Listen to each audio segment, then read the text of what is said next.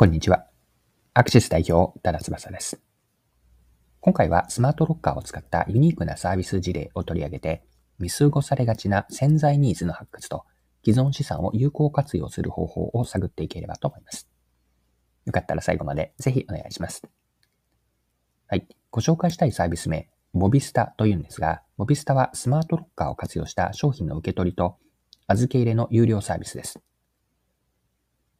ボビスタは西武ホールディングスが運営していて、西武線の池袋であったり、高田馬場駅などのこのようなの主要駅で展開しています。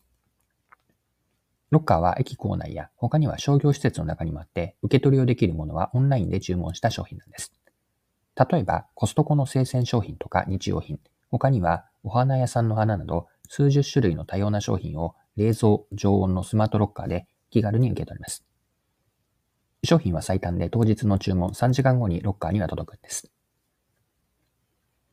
で、ボビスタは駅構内であったり、商業施設に設置されたロッカーなので、ボビスタが使われるためには、駅構内のロッカーを有料でも使用したいという経済的な合理性であったり、ベネフィットがあることが必要なんです。Amazon や楽天とか、他には EC サイトから購入する商品の多くは自宅に直接届けられるので、こうした商品をボビスタで扱っても、おそらく、ま勝ち目はないというか、選ばれにくいのかなと。駅構内のロッカーを利用するというボビスタが生きるには、自宅に直接届けるよりも、駅構内のロッカーで受け取る方法が便利な場合とか、まあ、そもそも自宅に届かない商品などなんです。また、ロッカーから受け取った後に自宅に持ち帰る商品は、重すぎず、かさばりすぎないものが望ましいでしょう。で、これらを満たすものの一つがコストコの商品でした。コストコは他の小売店にはないユニークな商品ラインナップが多数あるんですね。コストコに行くことができないアクセスの難しさであったり、また年間会費、年間での会費があることによって、店舗に、コストコの店舗に足を運べない、運ばない人たちが一定数存在します。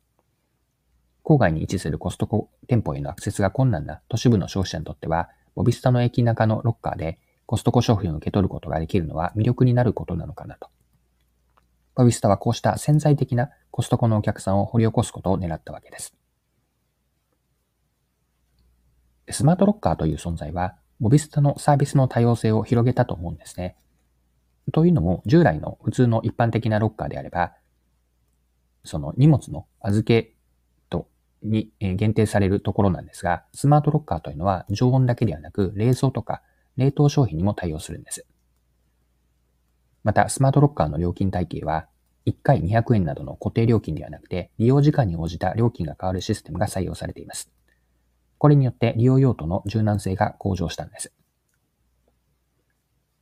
はい。では最後にモビスタから学べることについて整理をして終わりたいんですが、モビスタは多くの人々の日常的な動線上にある駅構内とか商業施設のロッカーを活かすことで新しいサービスモデルを生み出したと思うんです。